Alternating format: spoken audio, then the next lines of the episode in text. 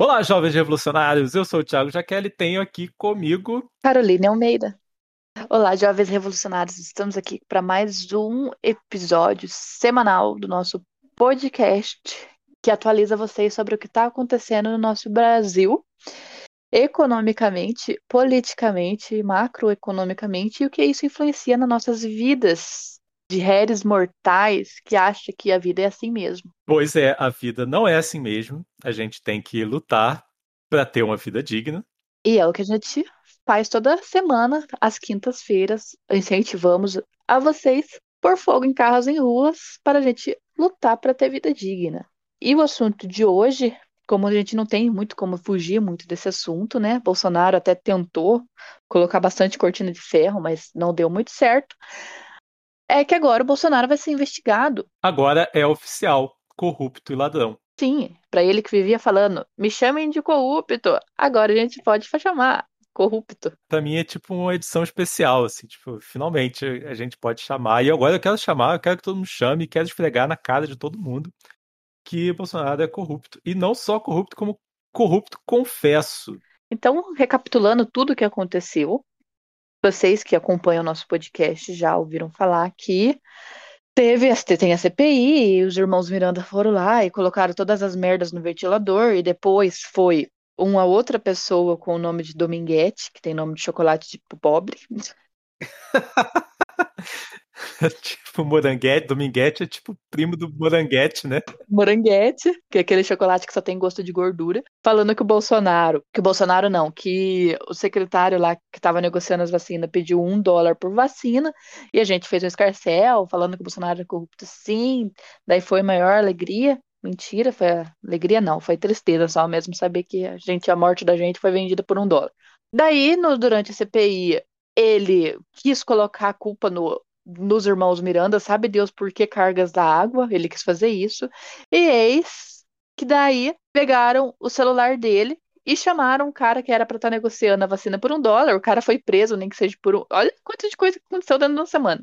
Nem que seja por uma noite só, e foi aquele algazarra, e agora tá se vazando informações que até a mulher do Bolsonaro estava envolvida nessa corrupção das vacinas, e tá todo mundo literalmente com o cu na mão. Nossa, foi tão lindo ver a pessoa presa na CPI, finalmente, né? Mesmo que depois tenha pagado a, a, a fiança. Não, não ficou nem um dia. Uh. A fiança de você roubar 450 milhões de dólares foi 1.100 reais. Pode ficar indignado agora. Sua vida vale um dólar e a pessoa se livra por um salário mínimo. E no meio de tudo isso, a polícia, o Ministério Público resolveu abrir inquérito para investigar o nosso querido presidente da República, Jair Messias Bolsonaro, aquele que se dizia totalmente em prol da moral e dos bons costumes e contra a corrupção.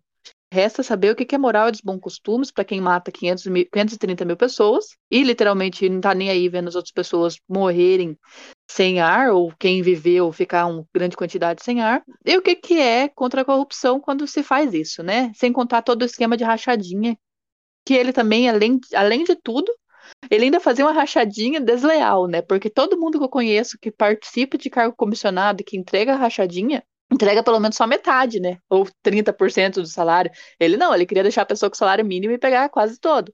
Então, até para ser corrupto, ele ainda é sujo dentro da corrupção, ele ainda é desleal no meio. Você conhece gente que faz rachadinha? Eu, eu, eu pessoalmente não conheço. Ou se eu conheço, eu não sei. Não, eu conheço bastante. Não quem pega o dinheiro, mas quem entrega. Triste, triste saber bem triste. E aí, isso tudo é, é, é, o resumo, né? Tipo, por que, que se quer tanto acabar com, com um funcionário público estável? Para poder fazer mais rachadinha e deixar de ser crime e, e, e virar uma negociação. E estão até votando agora para rachadinha não virar crime, né? É, não dá mais para negar que rola rachadinha loucamente. E que é comum, é bem comum. Então não é porque é comum que é normal. Que brigar para que não seja comum, porque normal já não é. E aí, no fim, eles ouviram um monte de gente envolvida nesse lance dos irmãos Miranda. Inclusive, hoje que a gente está gravando, então, continuam ouvindo gente, ouviram o Moranguete lá, o Dominguete, vários funcionários públicos dizendo que foram acuados e só tiveram coragem de, de, de ir lá falar pela estabilidade. Então, essa semana foi um grande manifesto a favor da estabilidade do funcionário público concursado. Exatamente. E aí a gente viu que quem não é concursado, quem é indicado, são as pessoas que botam pressão para o funcionário público fazer merda. Ficou. O mínimo que Bolsonaro faz chama-se prevaricação, que é você saber de uma coisa no, no, seu âmbito, né? O cara é presidente, então tudo que acontece no funcionalismo público é o âmbito dele. E é você saber pessoalmente que está acontecendo um crime e não agir para impedir. É tipo eu.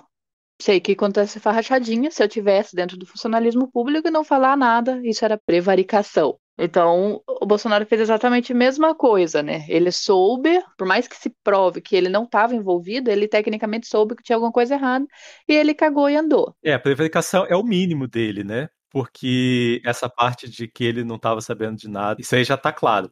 Mas que ele não estava participando também não está claro. A certeza que a gente tem é que ele prevaricou. E o, isso é o mínimo. E aí os indícios são de que ele não só prevaricou, como ele participou. Então sobe esse mínimo, já está subindo para corrupção passiva. No meio disso tudo, o Mar Aziz, que é o presidente da CPI, ele é totalmente diplomático, ele é a personificação de todo partido ali, parecido com o PSD, PSDB e todos esses que ele não é nem tanto ao mar, nem tanto ao vento. É o centro de verdade, né? É o centro sem ser centrão. Ele é o centro é, ele é o centro de verdade, então ele, como é totalmente ali político mesmo, ele foi e mandou uma cartinha pro senhor presidente da República falando: presidente, vem se explicar no CPI, né? Porque a gente quer ouvir você também, não precisa nem vir até aqui, olha como a gente é bonzinho. Escreve um zap, mande uma carta, mande um e-mail, um telegrama, um pombo correio. Mande uma carta pelos correios, que eles querem privatizar. Que já vão privatizar. Então não, vão. Já chegou ao veredito, que já foi aprovado, então vão em um único leilão. Mas isso é assunto que a gente já falou e talvez provavelmente vai ser assunto de outro podcast. A gente vai ter que gravar um episódio falando eu avisei. Porque ninguém fez nada, então já aconteceu. A merda já tá acontecida. Só resta saber quem vai comprar a merda dada, né, ali? O que, que, que vai acontecer depois disso? E o presidente da República, como grandioso idiota que ele é, respondeu com toda politicagem que ele pode ter para o cargo, né? Porque é isso que a gente espera no presidente da República. Ele respondeu em uma live, caguei, literalmente. Ele falou, caguei para a CPI. Com essas palavras, inclusive. Com essas palavras. Abre aspas, caguei, fecha aspas. Ele continuou o enredo da, da live dele com uma pessoa que, como já diria historicamente, é um preto da casa, porque tem diferença antes, na época da escravidão, tem a diferença do preto do campo e o preto da casa, que o preto da casa era o que tinha um pouco mais de benefício e maltratava o preto do campo, não via que todo mundo ali era igual.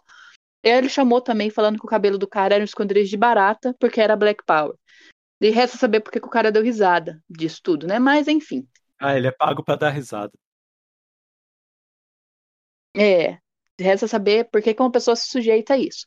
Mas continuando ao assunto. Ele falou naquela live que ele cagou, daí todo mundo desapontado, mas não surpresa, todo mundo fingiu isso. E a CPI continuou, né, o seu ciclo.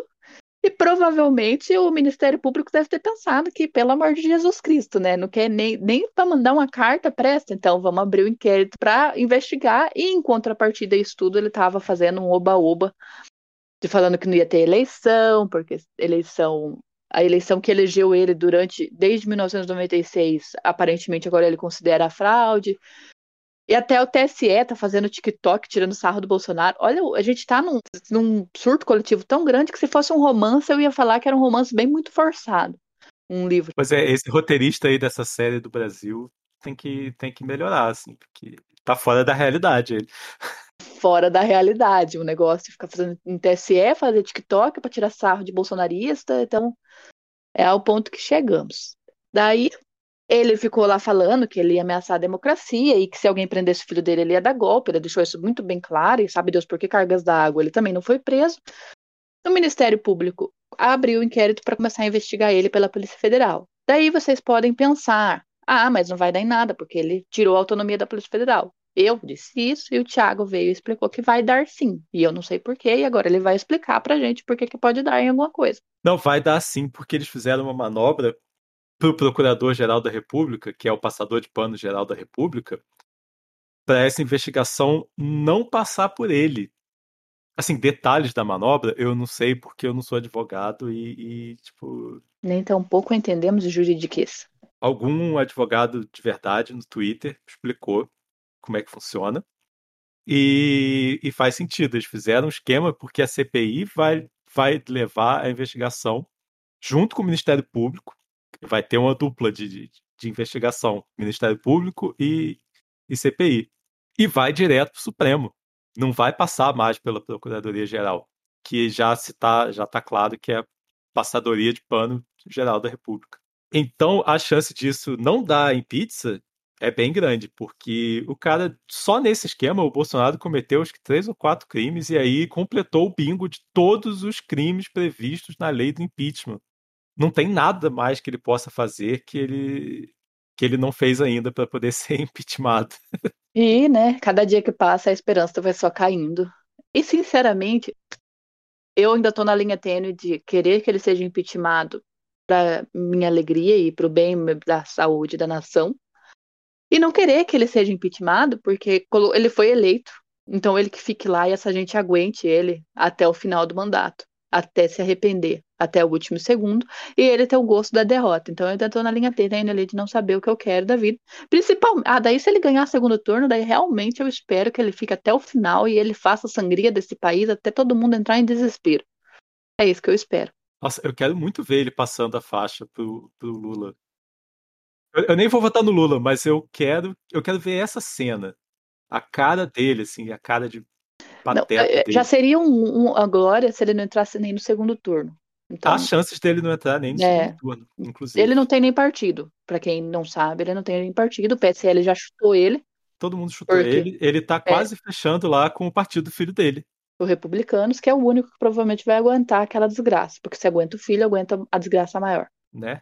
E no meio disso tudo, que se abriu, daí ele resolveu abaixar um pouquinho a crista e foi dar uma papeada, um almoço, um almoço amigável com o presidente do STF, conhecido como Luiz Fux. O mesmo, o mesmo STF que ele e o, e o gado dele fala que tem que fechar, mas aí ele vai lá conversar, né? Sim, porque daí o Luiz Fux foi e deu uma chunchada nele e falou: Senhor presidente, não é bem assim, né? Porque é isso que eles sempre fazem. É dar uma conversada amigável, que envolve provavelmente dinheiro, que envolve troca de favores e tudo mais. E ele deu-lhe uma segurada, e aí foi o momento que ele assumiu que ele realmente deu uma prevaricada mas ele não podia fazer nada, porque ele achava que isso não é problema dele, isso daí era problema só de funcionário público. E agora que ele descobriu que isso também era problema dele. Mas ele vai fazer o quê? Né? Ele tem tanta informação. É problema dele, inclusive, inclusive porque ele é um funcionário público. Exatamente. Então, todo mundo que exerce, mesmo sem ser concursado, que está em um cargo público, é funcionário público, mesmo que seja temporário. É, e ele está temporário por 30 anos, né? faz 30 anos que era já para ele saber que ele era um funcionário público, né? E até agora ele não soube. Mas ele também não sabia nem o que era ser um presidente, então não é de se chocar, né? Muito menos se espantar. A gente continua aqui trazendo desgraça, mas assim, a gente mudou, porque agora parece que alguma coisa vai dar certo nesse país. Sim, Provavelmente daqui a um dia a gente vai fazer um podcast falando sobre privatizações de coisa, porque em um ano eles vão querer privatizar tudo que eles não conseguiram privatizar em três. Eles têm um ano para privatizar tudo. Tudo indica que não vai ter Bolsonaro em 2023. E daí a merda já vai estar tá acontecida, a gente já vai estar tá pagando mais caro em luz. Inclusive já estão se votando para a água virar uma commodity, então imagine o que, que vai acontecer se a água virar uma commodity, né? Isso na verdade pode até ser assunto de um bônus. Então se você quer saber o que, que acontece se a água ficar um, virar uma commodity, assine nosso podcast para você ouvir episódios bônus. Sim, aliás, até explicar o que, que é uma commodity, porque várias coisas que a gente usa no dia a dia e que para a gente é importante, para os outros é só um jeito de ganhar dinheiro. Isso chama commodity. Como ganhar dinheiro sem trabalhar. Exatamente.